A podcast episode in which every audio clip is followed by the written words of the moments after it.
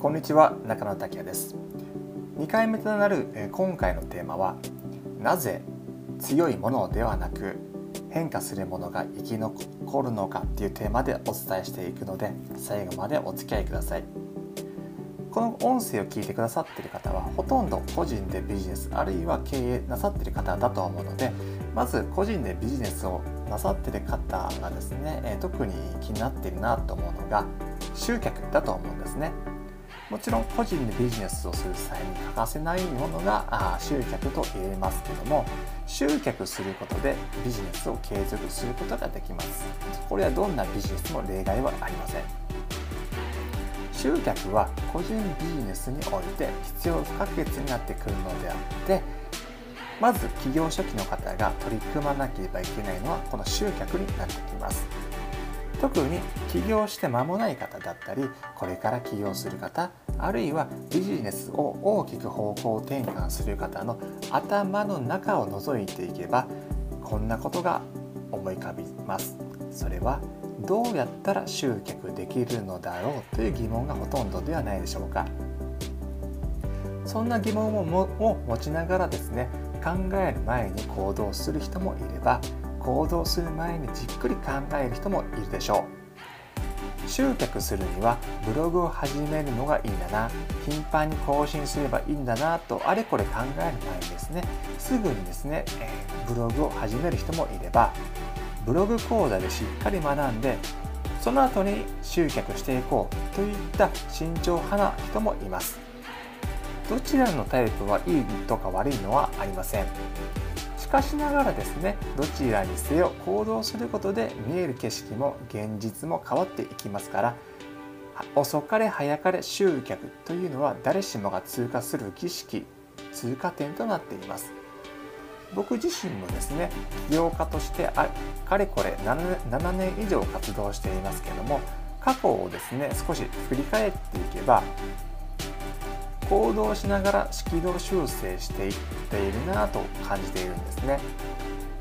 軌道修正することで目標達成をですね目標達成をを続けられるからです。すでにご存知かとは思うんですけどもかのダービン生物学者のダービンですねが残した言葉に強いものが残るものではなく変化するものが生き残るっていう言葉がありますね。強いものが生き残るならば今もですね考えてほしいんですけども恐竜が生き残っているはずです。しかし全滅した。弱いから全滅したのではなく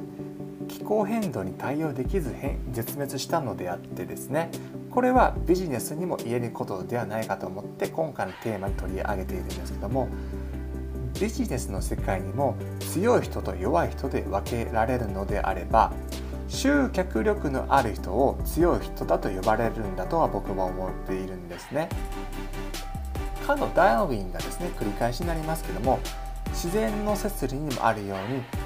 ビジネスの世界において集客力のある人だけが生き残るわけでもありません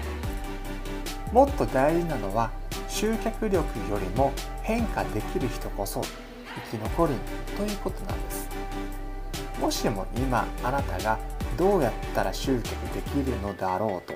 悩んでいらっしゃるならば集客力のある人のですね後を追いかけることでもなくもっと大事なことは変化することが変化することから始めてみましょう。じゃあその変化とはどんなことなのか。例えばこのまま続けていっても現実は変わらないだろう。だから自分が変わろうとしかですね思えない出来事に直面した時にですねそんな絶望によって強制的に変化することを強いられます。じゃあですね考えてほしいんですけどもどうして絶望することが変化を告げるタイミングなのかそんなサインなのかと言いますと今の自分を変えない限りこの先はどうあがいてもどう頑張ってもどのようにして全速力をで突っ走っても行き止まりだ。そんな絶望感を味わう人と一方で自分は何をやってもダメなんだというふうな絶望感を感じる人この2パターンに分かれているんです。ほとんどの人がうまくいかないことがあればすぐ諦めるのに対して集客できる人変化できる人そして生き残っている人っていうのはこんなことを考えています。それは状況を変えるには自分を変えることだと知っているからこそ諦めずに続けられるんですね。自分を変えるには恥や無駄なプライド見栄などは捨てることも必要です。捨てなければ次へ進めないからですね。特に実績ある人だったり社会的権力ある人ならなおさらで自分を変えることに抵抗感をより強く感じています。しかし自分を変えることが社会貢献に影響することをその人たちは知っているからこそ恥を忍んでまで変化できる自分になっているんです。僕自身のですねコンサルティングのお仕事で、えー、振り返っていってもクライアントの方で社会的地位のある人ほどですね変化することに対して抵抗ある人も少なかった少なくはないように思っているんです。しかしながらですね、え、そのクライアントの方とあるクライアントの方がですね僕に言ってくださったことがあります。それはですね自分を変えることが会社の存続につながる。ということをですね僕からですねお説明すると中野さん分かりましたと。このように言ってくださったんですね。この人はですね、えー、社長業をなさっていて、えー、恥を忍んで変わろうとしてくれたんです。実際ですね、え、変わる前っていうのはこんなことをですね頭の中を支配していたようでそれは何かっていうとその人は変わろうとすれば周りから相手にされないのではないか。変わることで周りからですねバカにされないのではないか。というふうなですねいろんな思考が暴り出したそうなんですけども実際にですね変わることに対して抵抗をですね、えー、なく行動していくとこんなことをですねとある女性社員の方から言われたそうです。それは社長最近の社長かっこいいですねってですね、えー、言ってもらえたそうなんですね。すごいです。もしもですねこの社長の方がですね変わることに抵抗したまま社長業を続けていらっしゃったならばきっとですねコロナ禍の影響を受けてしまい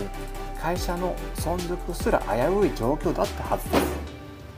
す。それくらいですね自分を変えることによって、えー、人生も事業も、えー、大きく人生をデザインすることになります。時にはですね、えー大きな抵抗感も生まれますが人生をデザインするには必要なのはですねこのこういった自分を変えるつまり変化するっていう儀式だったんです。このテーマにはこの音声でもテーマにありますように恥を忍んでも変化できる人こそが生き残ります。強いものが生き残るのではなく恥を忍んでも変化できる人こそが今の乱世の世の中に生き残るっていうふうなことをですねここの音声を締めくくりたいと思いますちょっと2回目なんでねまだたどたどしいことがたどたどしかったこと内容だったかと思うんですけどもですね今後、えー、懲りずに聞いていただければあこの僕の音声もですねスラスラと言えるようになってもっとですね聞きやすくなるもっといいコンテンツになるに違いないので是非、えー、懲りずに聞いていただければなと思います。2回目の音声とは以上となりますので最後までお聴きくださりありがとうございました。それではさようならまた次の回でお会いしましょう。では。